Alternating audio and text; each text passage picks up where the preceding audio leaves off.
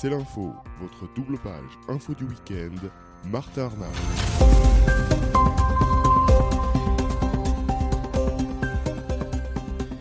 Bonjour à tous et bienvenue, je suis ravi de vous retrouver pour cette 13e émission de C'est l'info.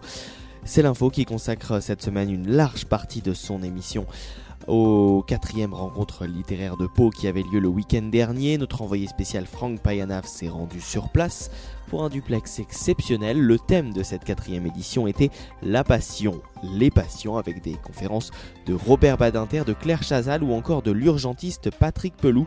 Entrevue à suivre avec l'ensemble de ces personnalités dans un quart d'heure. Mais avant cela, priorité à l'actualité. Et l'actualité, c'est cette semaine le Liban. De retour après plusieurs jours passés en Arabie Saoudite puis en France, le Premier ministre libanais Saad Hariri est revenu sur sa décision de quitter le pouvoir prise au début du mois de novembre. Simon Rousseau des Yeux du Monde revient sur ce choix. Et puis nous parlerons également avec Alexandre Dorsil du Royaume-Uni qui a nettement abaissé ses prévisions de croissance jusqu'en 2021. C'est ce qu'a annoncé Philippe Hammond, le chancelier de l'échiquier, au moment où l'économie est confrontée à l'impact du Brexit et à une productivité plus faible que prévu. Soyez les bienvenus, c'est parti pour C'est l'info, une heure d'actualité et de décryptage.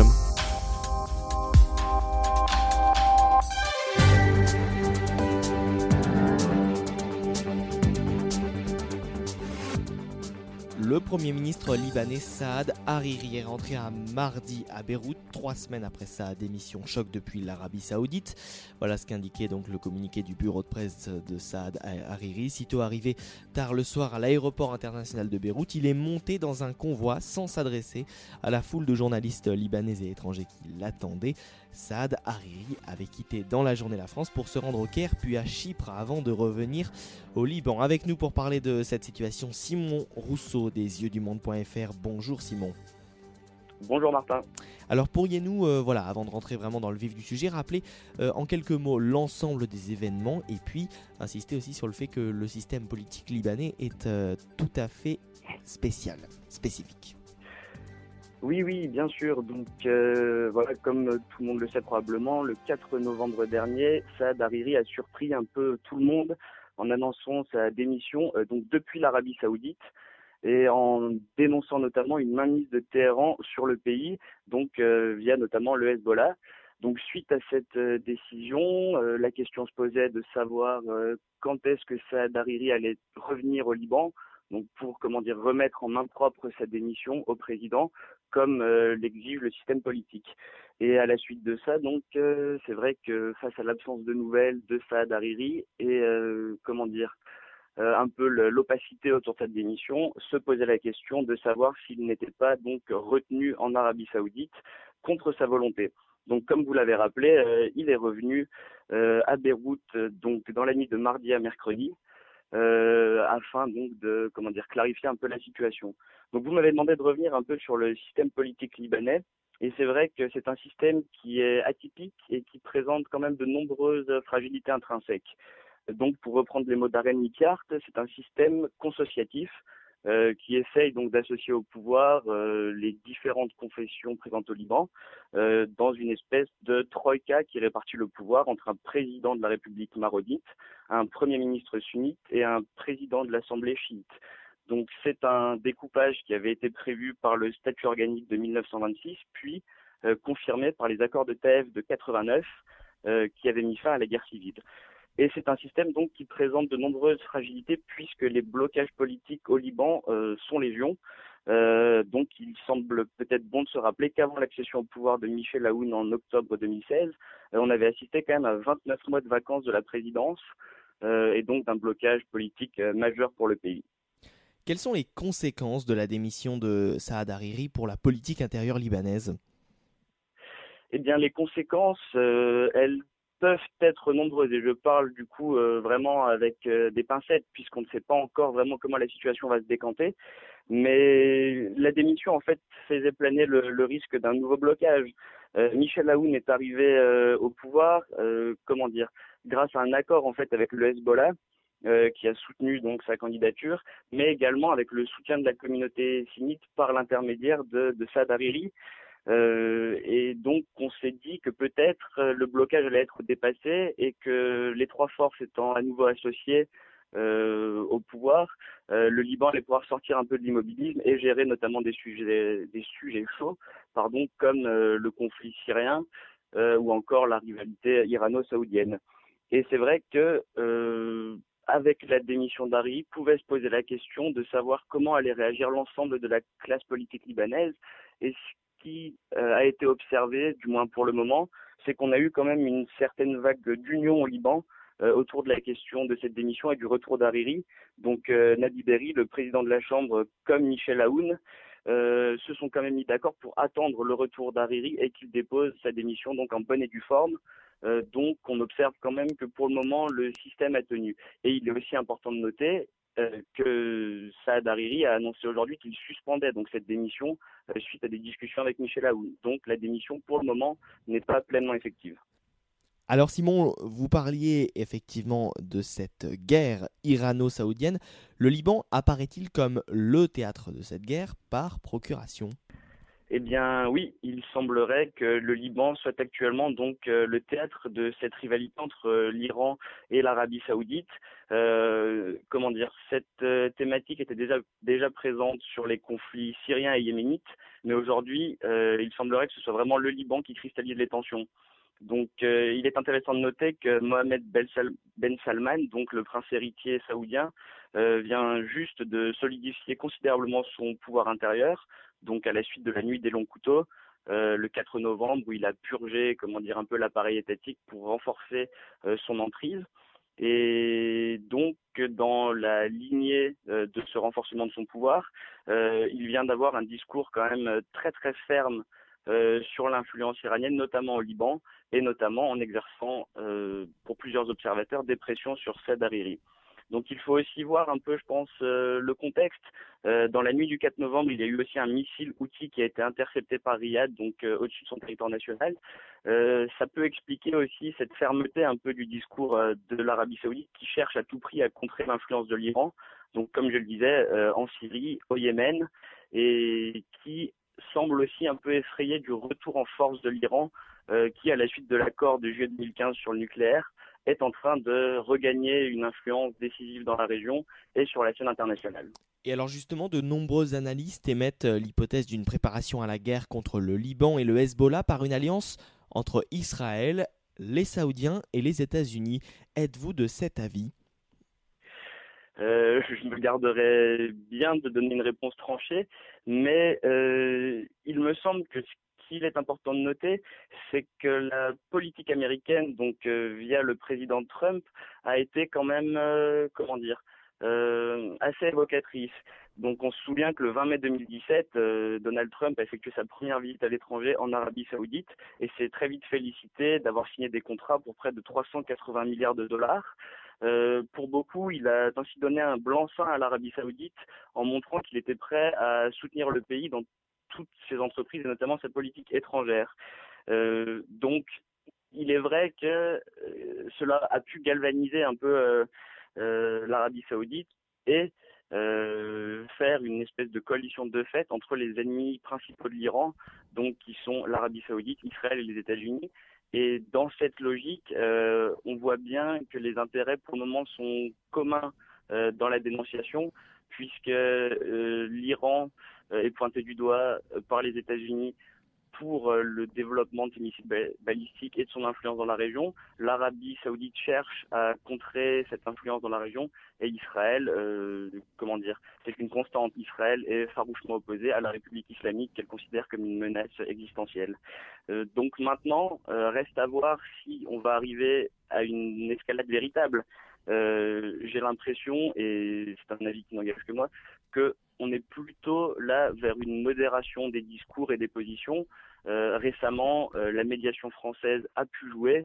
Euh, on a vu que le président Macron s'était impliqué en accueillant Saad Hariri et en prenant la médiation. Et on voit bien que Washington est encore un peu hésitant quant à la suite à donner. Pour le moment, ce qui, ce qui me semble le plus probable, c'est qu'on aille vers un retour à des négociations assez calmes pour le moment, mais bien malin qui peut prédire la suite des événements.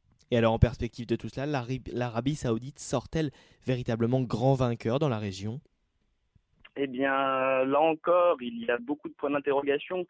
Euh, on a vu que l'Arabie saoudite euh, s'est engluée au Yémen, un conflit qui normalement aurait dû être rapide. Euh, Mohamed Ben Salman, qui à l'époque était encore ministre de la Défense, avait voulu frapper fort. Et on se rend bien compte que près de quatre ans après, l'Arabie saoudite est encore au Yémen et que les perspectives de résolution d'un conflit qui d'ailleurs n'est que peu évoqué sont minces.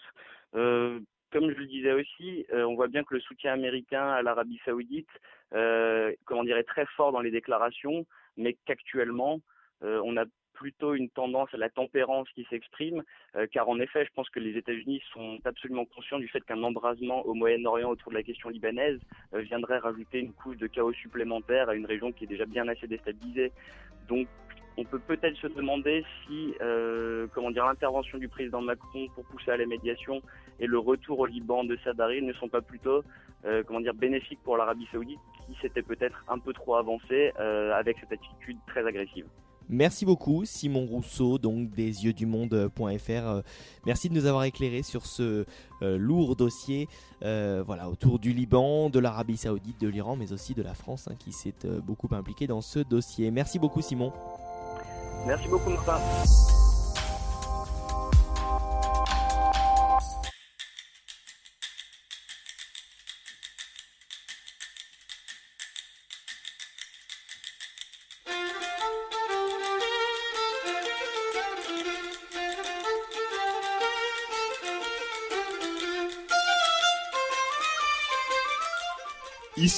Londres. Bonjour Martin la campagne du Brexit était basée sur des mensonges. Les citoyens britanniques comme moi vont payer très très cher pour cette catastrophe. Nos identités européennes, notre économie et notre précieux NHS, système de santé britannique, nous ont été volés. Ce vol est clairement évident dans le budget 2017 présenté par le chancelier de l'échiquier Philip Hammond cette semaine devant le Parlement. Pour le Brexit, le nouveau budget prévoit une provision supplémentaire de 3 milliards de livres. 3 milliards de livres gâchés. Les partisans du Brexit disaient que l'Europe volait 350 millions de livres par semaine et qu'il valait mieux les donner à la NHS plutôt qu'à Bruxelles. Cet argument était utilisé sur des tracts de campagne placardés sur un grand bus rouge qui faisait le tour du pays. Mais ce n'était pas seulement des promesses non tenues, mais de la tromperie criminelle. Les chefs du service du système de santé s'alarment sur le manque de financement de la NHS du budget 2017. Le Brexit va détruire la NHS au lieu de la sauver, comme ce fit promis. Les dirigeants de la NHS ont déjà averti que les temps d'attente dans les hôpitaux continueront à augmenter gravement L'hiver à venir s'annonce comme le pire. Urgence saturée, consultation en couloir par manque de lit, des semaines avant d'avoir un rendez-vous avec un médecin généraliste. Il y a déjà un grand manque d'infirmiers qui commencent à quitter la Grande-Bretagne pour l'Europe. Cela va s'empirer, mettant la vie des patients en danger. La NHS était la création la plus formidable et humaine de la Grande-Bretagne. La détruire pour payer le Brexit est un acte barbare.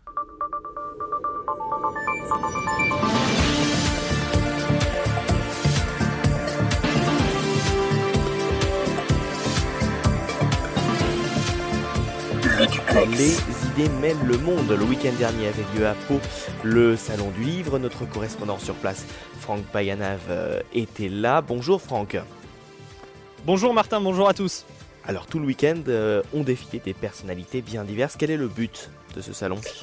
Ben, le but, c'est euh, tout simplement, euh, c'est déjà dit dans le titre, c'est des rencontres littéraires, c'est rencontrer des auteurs de livres de diverses cultures, hein, philosophes, journalistes, également des professeurs d'université, qui débattent chaque année autour d'un thème. cette année, le thème, c'était la passion, et vous le verrez à, travers des différentes interviews. vous allez voir que certaines personnalités que vous pensez connaître ont finalement des passions assez méconnues. Et le salon a ouvert avec Robert Badinter. Exactement, il était euh, présent ce vendredi l'ancien ministre de la Justice à qui on doit l'abolition de la peine de mort, également ancien président du Conseil euh, constitutionnel, ancien avocat, en tout cas un très très long CV était présent et on a pu l'interroger à ce sujet. Bonjour Robert Badinter. Merci beaucoup d'être avec nous ici depuis euh, Pau pour Les idées mènent le monde. Première question qu'on a posée à tous nos invités. Euh, cette année, le thème, c'est la passion. Est-ce qu'on peut parler d'une passion pour vous, la justice, vous qui avez été avocat et ensuite garde des sceaux? Oui, je n'ai pas été que cela. J'ai été aussi professeur. J'ai aussi euh, été président du Conseil constitutionnel. C'est-à-dire que tous les, sur tous ces aspects, j'ai envisagé la justice. Je l'ai beaucoup rencontré, beaucoup aimé et beaucoup comparé à la justice d'autres pays européens. simplement, ce que je voudrais marquer, c'est qu'aujourd'hui, il n'est pas concevable que nous ne construisions pas une justice à dimension européenne. Je ne parle pas déjà ici de l'heureux concours euh, que jurisprudence de la Cour européenne des droits de l'homme à Strasbourg a apporté au progrès de la justice française, mais tout simplement parce qu'il ne peut pas naître une grande union européenne sans qu'une justice à l'échelle européenne contrôle et développe les valeurs qui sont le fondement de l'Union européenne. Donc euh, l'avenir, il est là pour moi, pour ce qui me reste de temps. Vous parliez justement de la, justice européenne. Alors avant de revenir à vous, en ce moment elle fait beaucoup parler, notamment sur le, dossier euh, catalan. Euh, Carles Puigdemont qui est euh, en Belgique pour demander de l'aide à la justice. Est-ce que vous pensez que cette justice européenne peut l'aider? Je pense de toute façon que telles que sont les clauses du traité, il faut bien que les amis catalans se rendent compte euh, que quand ils croient pouvoir demeurer dans l'Union et devenir une puissance reconnue par les autres États, hélas, pour eux, euh, je considère cette entreprise comme chimérique, que le régionalisme soit développé, que chaque région en Europe connaisse un régime qui lui permettent de développer son originalité, sa spécificité culturelle, ses entreprises, ça va de soi. Mais quant à croire qu'une région d'un État européen important euh, comme l'Espagne puisse devenir à son tour, avec l'approbation des autres États européens, un véritable État, alors que, vous le savez, l'Espagne s'y oppose, je pense que là, il y a une méconnaissance de la réalité internationale. On va revenir à vous quand même. Vous avez été un, des personnages marquants de la Ve République. On peut, on peut en parler justement euh, avec euh, ce, recueil d'articles, également votre discours contre la peine de mort. C'est des écrits entre 1970 et, 2006.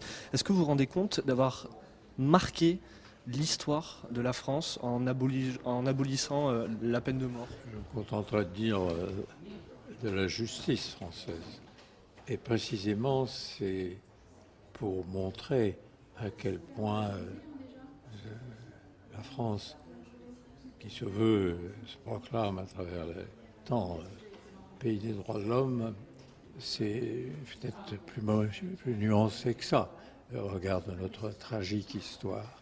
Et ceci est un des éléments de cette tragique histoire. La façon dont on a traité les bagnards à Cayenne avant la fermeture des bagnes d'outre-mer est une atteinte complète aux droits de l'homme, un mépris absolu des droits de l'homme qui s'achèvera au moment du gouvernement de Vichy, qui lui n'a plus rien à voir avec la patrie des droits de l'homme, et qui s'achèvera par un véritable génocide des bagnards. Et c'est cet aspect ignoré de l'histoire pénitentiaire que je suis venu exposer ici. Et je le fais, je le dis encore une fois, en hommage à mon ami Labarère, qui a été grand-mère de Pau. Et euh, je l'ai vu souvent ici, je l'ai vu souvent à cette époque, et dont je tiens à honorer la mémoire.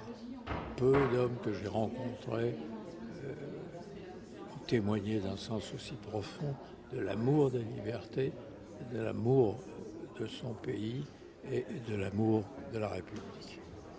Dernière question, la peine de mort justement elle est beaucoup rediscutée maintenant avec euh, notamment euh, les, terroristes. Certains aimeraient la remettre en place pour certains cas. Quel est votre point de vue à ce sujet? Je ne vais pas changer de point de vue à ce sujet parce que des fanatiques euh, se livrent à des attentats terroristes. J'ajoute que, mm, au-delà de toutes les raisons qui commandent l'abolition, il ne peut pas y avoir une grande démocratie, professeur veut, en effet, de droits de l'homme, il ne peut pas y avoir une justice qui tue. Mais je ne vais pas reprendre sur ce point euh, une argumentation qu'on connaît, je veux simplement marquer à propos du terrorisme lui-même. Ceux qui croient que la menace d'un procès public suivi par euh, une demande de grâce rejetée et pour terminer l'exécution, c'est cela qui peut dissu- dissuader le terroriste. Les terroristes se font sauter en même temps que leurs victimes dans bien des cas. Ils acceptent, ils pratiquent, ils ont comme ressort la mort. Ce sont des hommes possédés par la mort. Et simplement le fait que vous conduisiez un avion vers euh, la tour à New York, ou que vous fassiez à Paris sauter avec vos victimes, implique bien que ce n'est pas la peur d'un procès avec un peine de mort qui peut les arrêter. Non, le terrorisme a avec la mort des relations profondes et obscures chez certains êtres. Donc ne cherchez pas, n'espérez pas par le châtiment les dissuader. Et pire encore, pire encore, je tiens à le dire, je suis convaincu que peine de mort, la convention à mort, l'exécution de terroristes suscite le terrorisme, le fortifie. Pourquoi? Parce que ils ont toujours des partisans euh, qui partagent leur fanatisme, leurs idées morbides. Et le simple fait qu'un d'entre eux ait été jusqu'au bout de son parcours en donnant la mort aux autres, mais en donnant aussi la sienne, fait de lui aux yeux des jeunes gens qui partagent euh, secrètement euh, ses convictions un héros. Un héros, c'est un homme qui va jusqu'au bout de ses convictions et au besoin de lui sacrifie sa vie. Et le simple exécution d'un terroriste, sur décision de justice, sur refus du président de la République de grâce, susciterait parmi les jeunes qui, eux, partagent cette conviction morbide, des volontaires pour renouveler des attentats mortels. Et ainsi, loin d'être une arme contre la lutte terrorisme, la peine de mort, je le dis, ne fera que susciter des commandos qui porteront le nom de celui qu'on aura ainsi exécuté. Donc c'est le contraire d'une arme efficace et contraire aussi à notre conviction profonde et à nos valeurs. Merci beaucoup Robert Badinter d'avoir répondu à nos questions. Voilà, Robert Badinter, euh, c'est l'info et, et Franck, hein, vous étiez l'un des seuls à pouvoir interroger Robert Badinter. hein. Exactement, il a été euh, demandé à de nombreuses reprises par euh, divers médias, mais on a été euh, que deux à pouvoir l'interroger avec un confrère d'une radio locale ici à Pau. Mais en tout cas, voilà, vous voyez ce, témoignage passionnant de cet homme, et je continue à le dire, cet homme qui aura marqué l'histoire de la Ve République. Eh bien voilà, bravo Franck et, et bravo c'est l'info. Patrick Pelou était également présent. Oui, il était présent euh, euh, ce euh, dimanche pour parler cette fois-ci de la passion, sur tout ce qui entoure la vie et la survie. C'est euh, lui qui le dit. On a pu euh, l'interroger sur son métier de praticien hospitalier. Vous allez le voir à travers ce- cette interview. Il a une opinion très rodée sur la santé en France en 2017. Bonjour Patrick Pelou. Bonjour. Merci beaucoup d'être avec nous, praticien hospitalier au SAMU de Paris. Vous êtes là pour parler de la passion de la santé en quelque sorte. Comment elle est venue cette passion?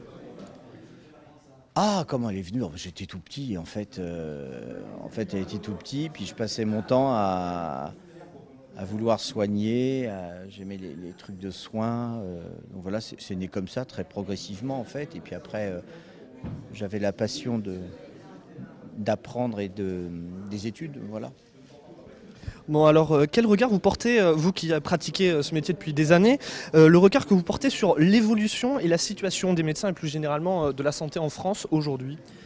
Voilà, c'est une vaste question. Sur l'évolution des médecins, on est dans un, dans un corps euh, qui qui va pas bien. parce que les médecins n'ont jamais hum, su se préparer au monde du travail. Donc il y en a beaucoup qui souffrent de burn-out. Donc c'est un, petit peu, un petit peu compliqué. Et pour élargir à l'ensemble des soignants, c'est quand même très difficile. Moralement, le moral des troupes n'est pas bon. Donc je pense qu'il y a à avoir une réflexion collective sur euh, comment aborder ce métier, comment euh, mieux l'aborder. On, voit avec des, médecins généralistes qui sont dans des, dans des zones où il n'y a pratiquement plus de médecins, ils sont submergés de travail.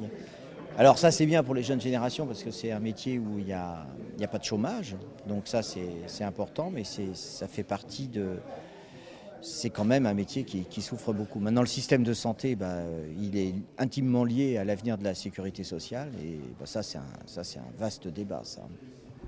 Alors justement, il y a trois semaines, lors d'une conférence, vous parliez, je cite, d'une saturation des services et d'une banalisation de la qualité des soins. Alors, question très simple, en tant que médecin, quel serait votre remède pour soigner la santé en France? Euh, Là, à l'heure actuelle, euh, on est trop compartimenté et euh, on a trop choisi au cours des, 20 dernières années le cap de la concurrence entre les systèmes. Il faut quitter ça pour arriver à la coopération entre les systèmes, c'est-à-dire coopération entre euh, la ville, l'hôpital, entre le privé, le public lucratif, etc. C'est ça qui est vraiment capital, c'est la coopération entre les systèmes, coopération entre les pompiers, euh, le SAMU, les urgences, etc. Deuxième axe, il faut absolument euh, résoudre le problème de l'attente aux urgences en anticipant en fait euh, l'arrivée des, malades et la prise en charge immédiate. Ça veut dire une réflexion d'organisation très moderne, très contemporaine. Bon, c'est rassurant, il y a beaucoup de travail en fait. Et surtout, remettre c'est un peu tarte à la crème de dire ça, mais c'est vraiment important, remettre le, malade au cœur du, système et l'humanisation euh, de la prise en charge, notamment pour les personnes handicapées et les personnes âgées. Mon dernière question, on est en plein mois de novembre, c'est le mois sans tabac. Euh, quel conseil vous pourriez donner à, des fumeurs euh, pour, pour arrêter Non, mais bon, le, tabac, faut... je suis contre l'augmentation du, du, prix du tabac parce qu'il a, a, toujours augmenté et puis en fait ça punit les gens mais ça ne fait pas baisser la consommation, donc c'est complètement tartignol. C'est une responsabilité individuelle, il faut, faut, faut, pas fumer, voilà. Mais maintenant, euh, moi je suis contre cette sanction financière. Il euh, faut qu'on ait des politiques qui soient des politiques de responsabilisation, pas de punition, quoi, en fait. Alors, en plus de ça, je, trouve que c'est complètement tartignol d'augmenter le prix du tabac parce que ça va favoriser les, trafics et le tabac de mauvaise qualité, donc ils vont fumer euh, des pneus, donc ça sera encore plus grave que s'ils fumaient du tabac contrôlé. Euh. Mais euh, la, question de fond, c'est pourquoi nous avons une, civilisation qui a besoin d'addiction, quoi, en fait. Hein. Et, je, pense qu'une société humaine, contemporaine, intelligente, c'est une société qui accepte ses vices. Donc, il faut, aller dans ce sens-là. Il faut accepter les choses et avoir de bonnes politiques intelligentes de prévention en général. Moi, le, bien sûr, il y a le tabac, mais il y en a d'autres. Hein. La prévention des accidents domestiques, des accidents du travail, euh, c'est des débats qu'il faut avoir. Hein.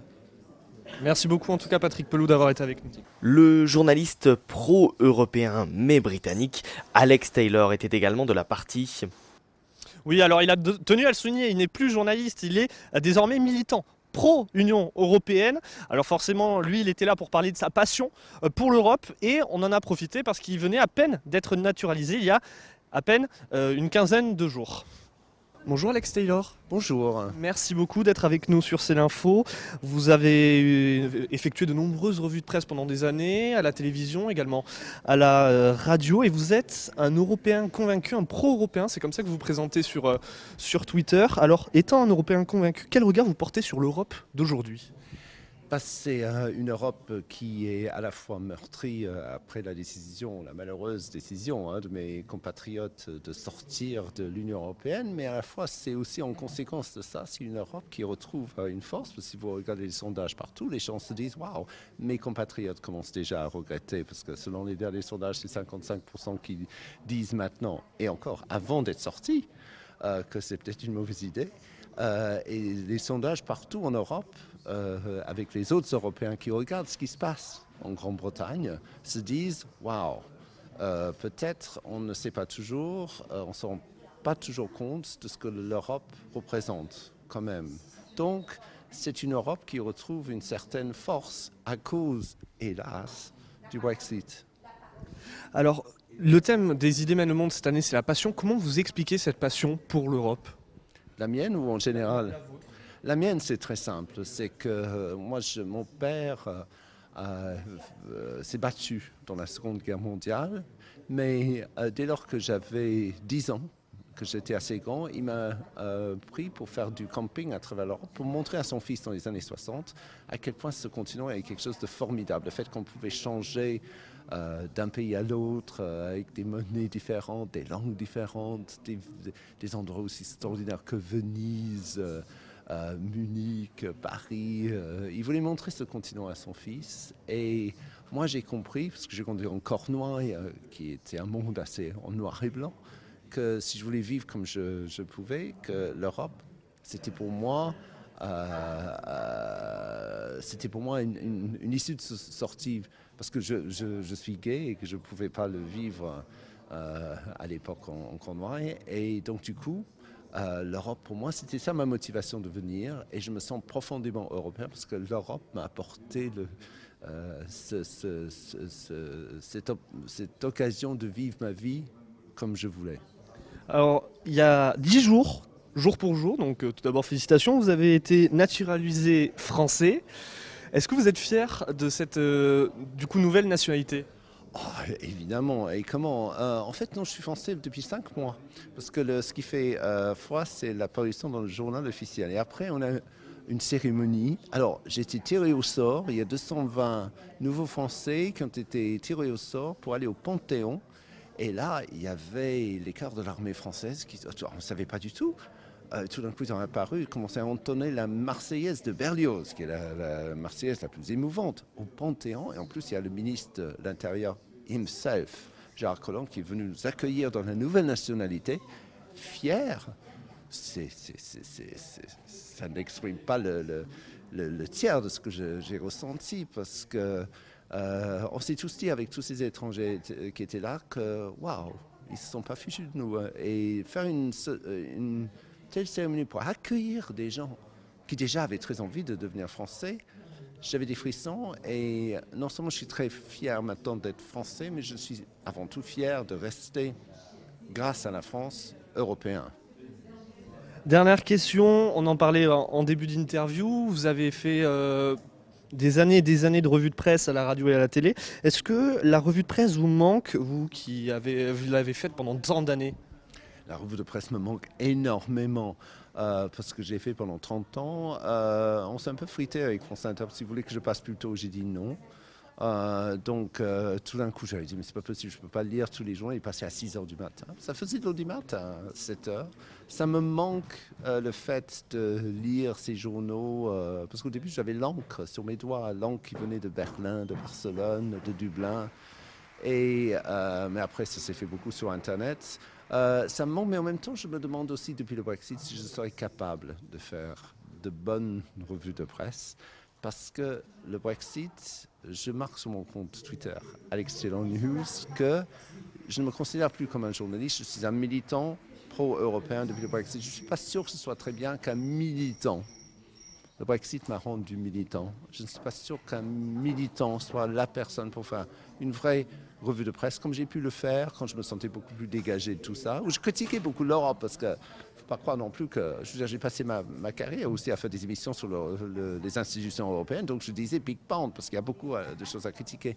Mais le Brexit m'a transformé en militant et ça me manque énormément la revue de presse. Mais euh, je ne suis pas sûr que je pourrais la faire de façon aussi détachée, objective maintenant après le Brexit. Je suis trop impliqué, trop militant là-dedans.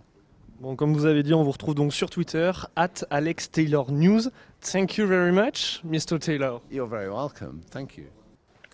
Alors Franck, en bon spécialiste média que vous êtes, vous avez également pu rencontrer des personnalités du monde euh, audiovisuel, dont, première personnalité, Philippe Meyer. Oui, grand homme de radio, il a animé pendant euh, quasiment 20 ans euh, l'esprit public sur France Culture. Désormais, euh, c'est sur le web que vous pourrez le retrouver. Alors avec lui, on a parlé de son aventure radiophonique, mais également ce transfert de la FM à du web. Le transfert qui ne s'est pas fait aussi facilement peut-être qu'il aurait souhaité. Je vous propose de le découvrir à travers cette interview. Bonjour Philippe Meyer. Bonjour Franck. Merci beaucoup d'être avec nous euh, sur euh, C'est l'info. Ancien de France Culture, vous avez animé l'esprit public pendant euh, quasiment euh, 20 ans. Aujourd'hui, on vous retrouve à la tête d'un podcast, Le Nouvel Esprit Public, qui est en partenariat avec le 1. On vous retrouve chaque dimanche en podcast sur iTunes et SoundCloud à 17h. Euh, on va parler avec vous de cette passion de la radio. D'où vient-elle? Du fait que j'étais auditeur, euh, j'étais dans une famille qui n'avait pas de télévision, ce qui était assez fréquent à l'époque, et il y avait un poste de radio, un gros poste de radio, je dois pouvoir dire la marque, elle existe encore, Grundig, qui avait un œil vert, un œil lumineux, qui était un peu comme les trucs des kaléidoscopes, c'est-à-dire que plus on s'approchait de la station, plus les éléments de l'œil vert se resserraient, et quand on avait vraiment atteint le bon, la bonne fréquence, là l'œil vert était tout à fait fermé. Et moi j'écoutais enfant, euh, le dimanche après-midi, une émission qui s'appelait La Tribune des critiques de disques. Je ne dis pas que je comprenais tout, loin s'en faut, mais le principe est simple, d'ailleurs ça a été repris des tas de fois, c'était plusieurs versions d'une même œuvre ou plutôt de mêmes extraits d'une œuvre avec des commentaires. Et les commentaires, je ne comprenais pas les commentaires, c'était les commentaires de, de musicologues, mais j'entendais des voix, des timbres de voix qui me plaisaient beaucoup, qui avaient quelque chose de chaleureux, de, j'entendais, il y avait une discussion quelquefois un peu tendue, d'autres fois au contraire ils rigolaient, et puis il y avait les, différents euh, morceaux qui passaient donc de la même. Le premier, je m'en souviens très bien, c'était drôle, c'était le premier, la première scène du premier acte de- du Don Giovanni de Mozart, où le commandeur et euh, Don Juan Et moi, je comprenais tellement peu que je croyais qu'en fait, ils étaient amis. Et en fait, il y en a un qui est en train de tuer l'autre. Enfin, comme ils chantent en italien, je ne comprenais pas spécialement. Mais je me souviens que la première, la première émotion de radio pour moi, c'est de découvrir qu'un même morceau pouvait être joué de façon différente. Et ça, euh, j'ai repris ça d'ailleurs quand j'ai fait après, la prochaine fois je vous le chanterai, où je mettais dans une rubrique qui s'appelait À deux c'est mieux, je mettais deux versions différentes d'une même chanson, sans commentaire, sans rien, parce que j'étais sûr que les auditeurs, et ça a été très vrai tout de suite, apprécieraient euh, d'entendre deux versions différentes d'une même chanson. Et du coup, comment on se retrouve à la tête d'une émission euh, comme l'esprit public sur France Inter? Je l'ai sur France Culture, c'était l'esprit public. Pardon.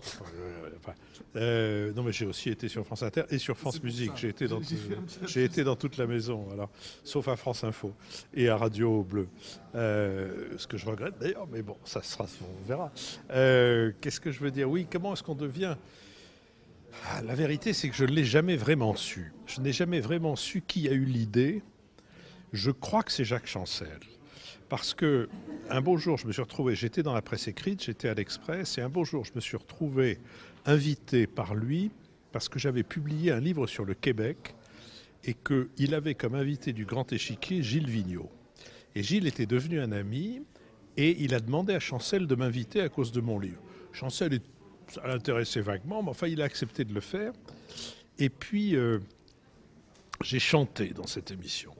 J'avais chanté dans les couloirs et en direct, après que nous avions, Gilles Vigneault, Chancel et moi, parlé de mon livre, Chancel a pris un air un peu euh, malin comme ça et a dit à Vigneault, euh, il chante lui aussi. Vigneault, euh, il chante, il va nous chanter quelque chose. Et j'ai chanté en direct. Ça l'a amusé parce qu'il fallait être gonflé ou inconscient. Et puis un beau jour, Chancel en a eu marre de faire le grand échiquier tous les jours de la semaine. Il a voulu avoir des week-ends un peu longs pour venir dans les Pyrénées. Et euh, il a décidé qu'il ne ferait plus l'émission de vendredi. Et il a cherché quelqu'un pour le remplacer. Et non pas pour faire son émission, mais pour en faire une autre. Et je lui ai proposé de faire, à l'époque ça n'existait pas, une émission sur la télévision, que j'ai appelée Télescopage par référence à Radioscopie. Et puis voilà, et puis après ça a commencé comme ça. Alors ça n'a pas été un lead rose parce que il y a des gens qui ont essayé de, de mettre fin à ma, à ma collaboration dès le début en disant que j'avais vraiment rien pour faire de la radio. Et, et mais enfin bref, je me suis retrouvé euh, à faire d'abord pendant sept ans télescopage, puis à faire des chroniques le matin à France Inter, tout en prenant une émission à France Culture. Et puis voilà, de fil en aiguille, je suis resté 36 ans dans cette maison. Et maintenant, l'avenir pour vous, c'est le web. Ça fait euh, un an, un petit peu plus d'un an que... Ça, ça fait depuis le 10 septembre.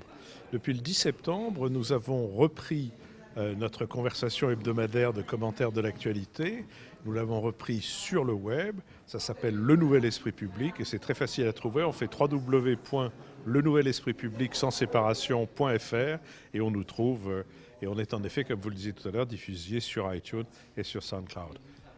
Euh, Et justement, comment s'est passée cette évolution de la FM et euh, à du web? Est-ce que c'est la même manière de travailler ou est-ce que vous avez senti des différences? Est-ce qu'on sent des différences dans la manière de travailler? Je dirais pas ça, parce qu'il faut préparer les émissions de la même manière. Euh, la différence, c'est que quand vous êtes dans une grande maison comme Radio France, vous n'êtes pas chez vous, vous êtes chez Radio France. C'est-à-dire que vous avez un poids dans l'organisation, mais surtout dans une espèce de poids de responsabilité qui n'est pas votre responsabilité, mais qui est celle de la maison. Je ne sais pas bien comment expliquer ça, mais on, est, il faut faire attention à tout ce qui se passe, et c'est tout à fait normal. Ailleurs, il faut faire attention euh, dans le choix des sujets. Faut faire... Là, on est, on est chez nous. Donc on est entièrement libre, euh, même d'une chose toute bête, mais à F- France Culture, pour l'Esprit Public, je faisais des émissions de 59 minutes. Et là, je fais des émissions d'une heure quatre.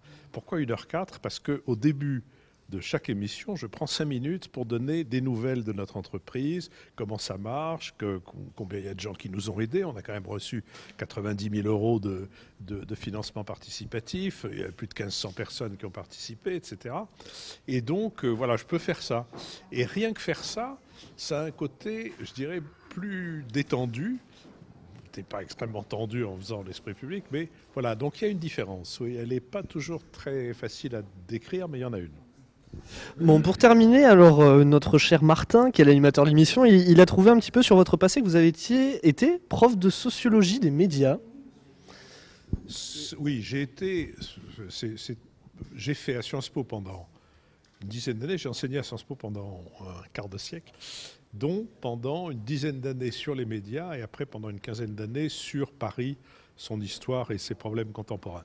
Mais oui, j'ai essayé de, de décrypter pour les étudiants de Sciences Po, dont certains ont depuis fait d'illustres carrières, euh, de- euh, les particularités du, de l'histoire du journalisme en France et de ses problèmes euh, économiques, politiques, euh, éthiques.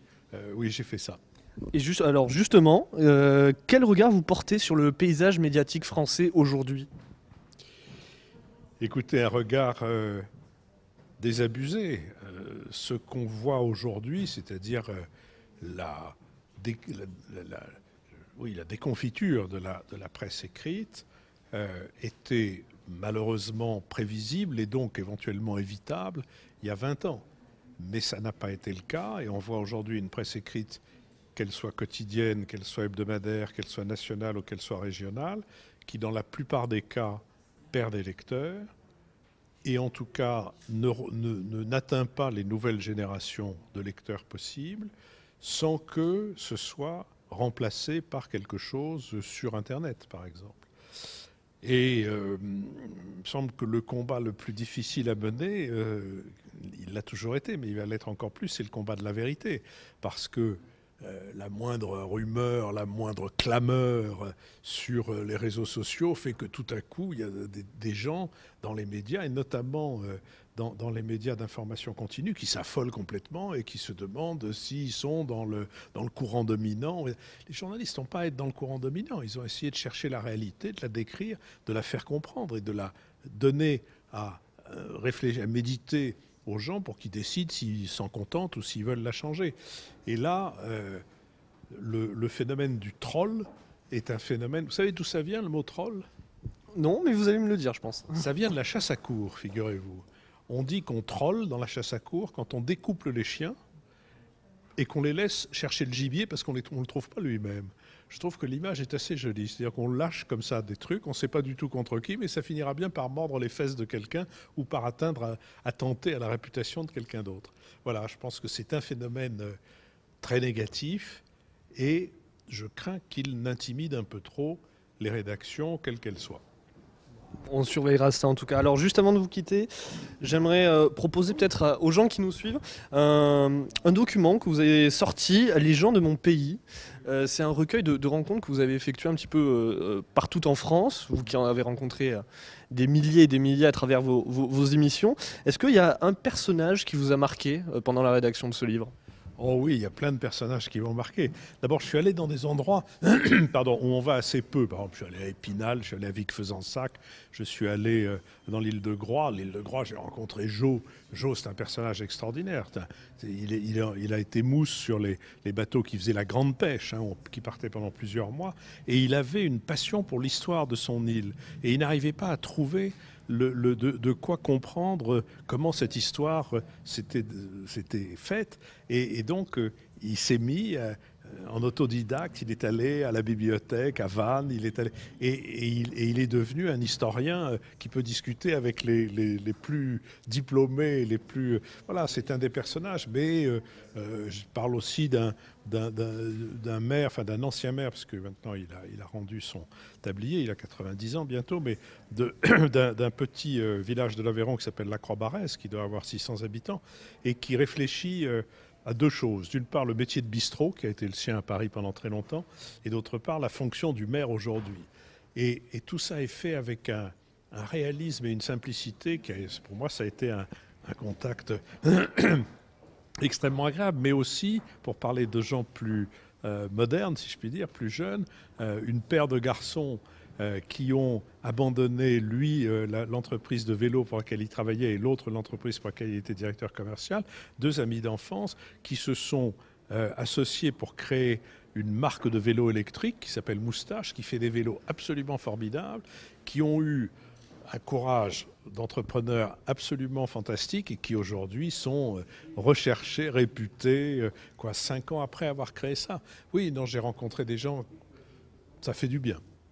Merci beaucoup en tout cas Philippe Meillat. On vous retrouve chaque dimanche à 17h en podcast sur iTunes et SoundCloud avec le nouvel Esprit Libre. Merci beaucoup. Public, public, public, public, merci. ne soit pas libre, mais nous on est le nouvel Esprit public. Merci beaucoup. La star de l'info, Franck Routel-Krief, était également là euh, à ce salon. C'était dimanche matin. Oui, pour parler de sa passion pour le journalisme, elle qui est sur BFM TV depuis le lancement, depuis le 28 novembre 2005. Euh, elle était là pour parler pendant euh, une heure et demie quasiment de sa passion pour le journalisme qu'elle exerçait avant sur d'autres antennes. Un témoignage très très intéressant pour tous ceux qui sont passionnés de journalisme. On l'a même vu à travers cette interview. Bonjour Outel Krief. Bonjour. Merci beaucoup d'être avec nous. Journaliste de BFM TV, on en parlait euh, tout à l'heure en, off euh, depuis euh, sa création, depuis le 28 novembre 2005. 12 ans, la chaîne. 12 ans que ça dure. on va commencer avec votre passion du journalisme qui date il y a encore plus longtemps. tout simplement, comment elle est venue? Bah, je pense que j'ai été baignée un peu d'abord dans les débats euh, familiaux, sur l'histoire, sur la politique. Et puis euh, bah, j'étais curieuse et j'avais envie de savoir tout des coulisses. Et puis j'avais envie de jouer un rôle. Euh. Et en même temps, je voulais que chaque matin, quand je me réveille, ben, ce soit différent. Et je trouvais que le journalisme était la seule garantie pour ça, de ne pas m'ennuyer. Alors, vous êtes éditorialiste, on peut le dire, vous, euh, êtes tous les soirs la semaine dans 20h politique, une heure avant le 19h Hôtel Krief. Euh, quel regard vous portez sur les six premiers mois d'Emmanuel Macron? C'est très intéressant, euh, c'était un exploit qu'il a réalisé et depuis six mois, il bouge, il bouge, il bouge, il fait bouger la société française. Alors, avec des réactions, mais pour le moment, on a l'impression que les Français sont attentifs euh, certains sont un peu inquiets et une bonne partie euh, sont contents que ça bouge et que la France bouge. Donc on va voir, ce sont les premiers pas, mais les six premiers mois, euh, pour le moment, c'est un président qui semble très à l'écoute et qui, on le voit, il, il avance et parfois il modifie, il, entend les critiques, et il s'adapte. Donc c'est assez intéressant. Et puis il renouvelle évidemment l'image de la France de façon formidable.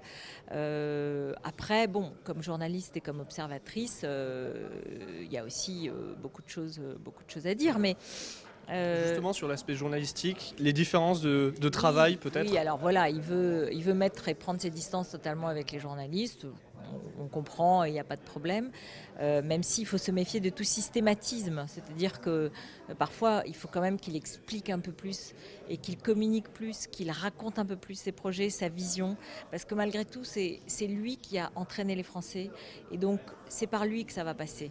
Or, parfois, certains peuvent ne pas comprendre vers quoi il veut les emmener.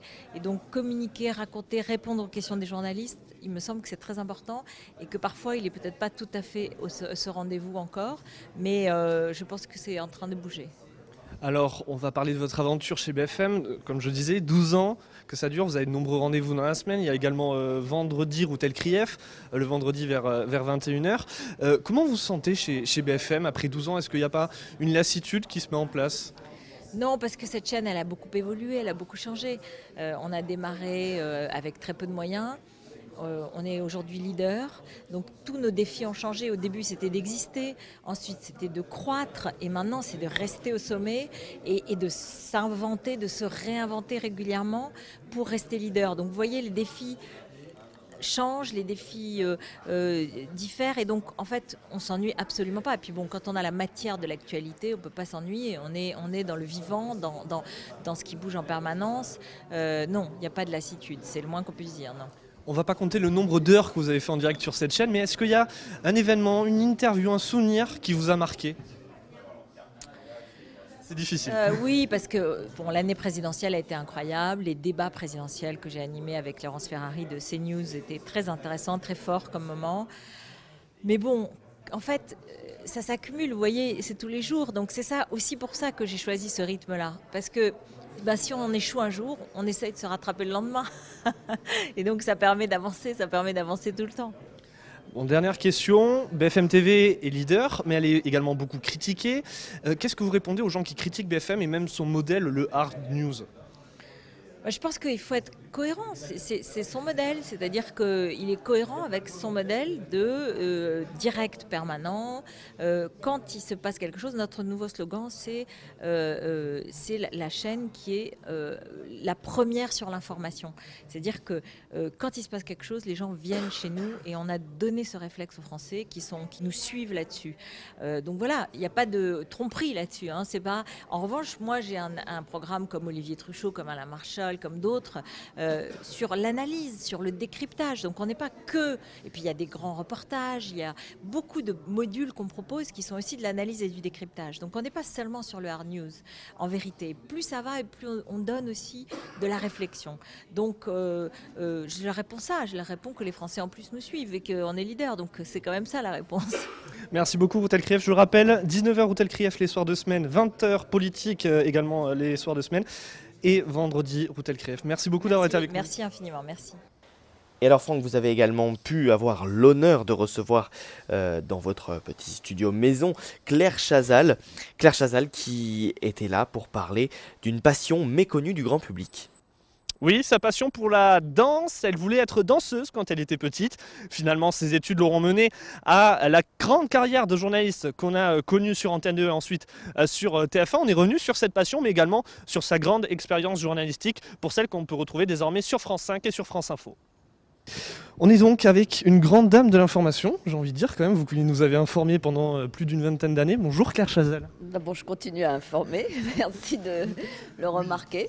C'est vrai, il faut le souligner, vous êtes tous les jours de la semaine sur France 5 d'entrée libre, et puis également le week-end sur euh, France Info, dans Soyons Clairs. Et puis aussi à la radio, Radio Classique, le samedi. Euh, oui, je, continue à informer, mais en me centrant sur l'actualité culturelle. Donc, évidemment, je, je n'atteins plus un public généraliste, mais j'essaye de convaincre les gens de venir écouter ce qu'on dit sur la culture. Alors justement, on va y revenir dans quelques instants, ce journalisme. Mais avant toute chose, vous êtes là aujourd'hui pour parler d'une passion que peut-être peu de gens connaissent sur vous, la danse. D'où est-ce qu'elle vient? Oh, je crois que j'en ai souvent parlé, bon, mais je comprends que ce ne soit pas vraiment comme ça qu'on me voit tout de suite, bien sûr, euh, puisque je n'en ai pas fait mon métier. Moi, cette passion, elle me vient de, l'enfance, et comme beaucoup de petites filles, je suis allée dans des cours de danse, euh, peut-être à l'âge de 9 ans ou 10 ans, et euh, sans doute emmenée par mes parents, mais aussi avec une, oui, une volonté personnelle. ça me plaisait, ça m'a plu tout de suite. Suivi beaucoup de cours. Euh, j'aurais évidemment rêvé d'être euh, à l'école de danse de l'opéra, mais euh, à l'époque c'était assez incompatible avec les études, la scolarité. Disons que c'était plus difficile. Ce n'est pas le cas aujourd'hui. Et évidemment, je baignais moi plutôt dans une atmosphère, j'allais dire, de sérieux et d'atmosphère intellectuelle. Donc j'ai aussi préféré me concentrer sur mes études. Donc je n'ai fait de la danse qu'en amateur. Bon, justement, on va en reparler maintenant de, ce journalisme. Est-ce que on peut dire que vous avez été, parce que c'est le thème de, de, cette année, la passion, passionné par votre métier de journaliste? Oui, c'était pas du tout une vocation, donc je le précise, puisque moi j'ai fait HEC, j'ai fait euh, des études d'économie. Euh, j'ai passé des concours et j'avais pas du tout à ce moment-là, disons en sortant du bac à 17 ans, j'avais pas du tout l'idée que je deviendrais journaliste. Aucun de mes, des membres de ma famille n'était journaliste. Je lisais bien sûr les journaux. Euh, nous lisions Le Monde à la maison, en tout cas mes parents, euh, avec une grande régularité, mais je ne pensais pas. Et dès que j'ai, après quand même pas mal d'hésitations et de recherches, j'ai trouvé une place dans un journal qui s'appelait Le Quotidien de Paris, qui était un, donc un quotidien, comme son nom l'indique, dirigé par quelqu'un de formidable qui s'appelle Philippe Tesson. Euh, j'ai su que c'était ce que j'aimais faire et c'est devenu instantanément une passion. Alors, cette passion, vous l'avez exercée, euh, comme je le disais au début, pendant euh, quasiment 30 ans, tout d'abord sur Antenne 2 et ensuite sur TF1. je précise que j'étais d'abord dans la presse écrite et j'y tiens beaucoup parce que donc, le quotidien de Paris, c'était un quotidien de presse écrite. Ensuite, je suis allée aux échos. Donc moi, j'ai vraiment fait mes armes dans la presse écrite, car ce que j'aimais, bien sûr, c'était transmettre, c'était euh, chercher l'information, mais j'aimais écrire. C'est pour ça que j'ai choisi ce métier euh, à ce moment-là. Et j'en ai été satisfaite très vite. J'aimais écrire, j'aimais voir le, papier imprimé, j'aimais voir euh, mon nom, mes initiales au bas d'un papier. J'en ai été vraiment... ça, ça m'émerveillait au début. Et donc j'ai aimé le travail de journaliste dans la presse écrite. Le hasard a voulu ensuite que j'arrive à la télévision, mais ce n'était pas euh, du tout une vocation. Alors justement, après donc cette grande aventure quand même, on le disait, euh, plus de 24 ans au, journal de, TF1, euh, vous avez dû quitter votre poste pour rejoindre ensuite France Télévisions et, France 5 pour, pour commencer d'entrée libre. Comment se passe cette nouvelle vie après les, les, JT bah, oui, j'ai quitté TF1 euh, il y a maintenant euh, deux ans, un peu plus de deux ans. Ben, c'était évidemment un choc sur le moment, mais ça c'est normal. J'adorais ce que je faisais à TF1, j'ai essayé de le faire le mieux possible. Je crois qu'on avait aussi des succès, on avait une bonne audience, et puis les choses ont changé. bon, voilà, ce n'est pas un mystère que je n'étais pas, c'était contre mon gré, mais c'est ainsi, la vie est ainsi. J'ai déjà eu beaucoup de chance de rester presque 25 ans dans ce média qui était à la fois puissant, sérieux et très libre, euh, où j'étais vraiment indépendante et dans une rédaction que j'aimais énormément. Et évidemment, euh, tout ça m'a manqué. Euh, continue parfois à me manquer d'ailleurs, notamment le direct, qui était quelque chose de très excitant, que j'aimais beaucoup. Mais j'ai eu la chance d'être sollicitée par France Télévisions et Michel Field à l'époque qui dirigeait France 5. Et c'est une chaîne que j'aime énormément parce que d'abord euh, c'est une chaîne que je regardais naturellement, c'est une chaîne de la transmission, c'est une chaîne du savoir, c'est une chaîne de la passion précisément.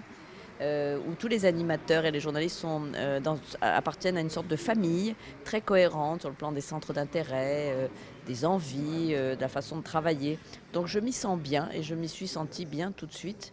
Et euh, j'ai la chance donc d'animer tous les jours un magazine culturel, ce qui est rarissime, ce qui est unique en France naturellement, mais ce qui est peut-être unique euh, en Europe. Et je ne crois pas qu'aux États-Unis, par exemple, il y ait beaucoup euh, d'émissions de, semblables. Donc c'est une chance pour moi. Bon, merci beaucoup en tout cas Claire Chazal. Je rappelle, entrée libre chaque soir de la semaine sur France 5 et le week-end, soyons clairs, sur France Info.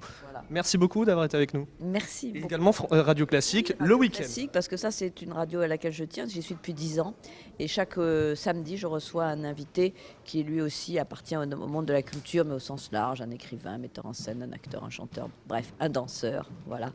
Et euh, ça m'a permis de très nombreuses rencontres merveilleuses, voilà. Merci beaucoup Claire Chazal. Et bien voilà, donc une belle, une belle panoplie d'invités que Franck a pu recevoir à Pau au Salon du Livre. Merci beaucoup Franck. Merci beaucoup Martin, à bientôt. Le duplex.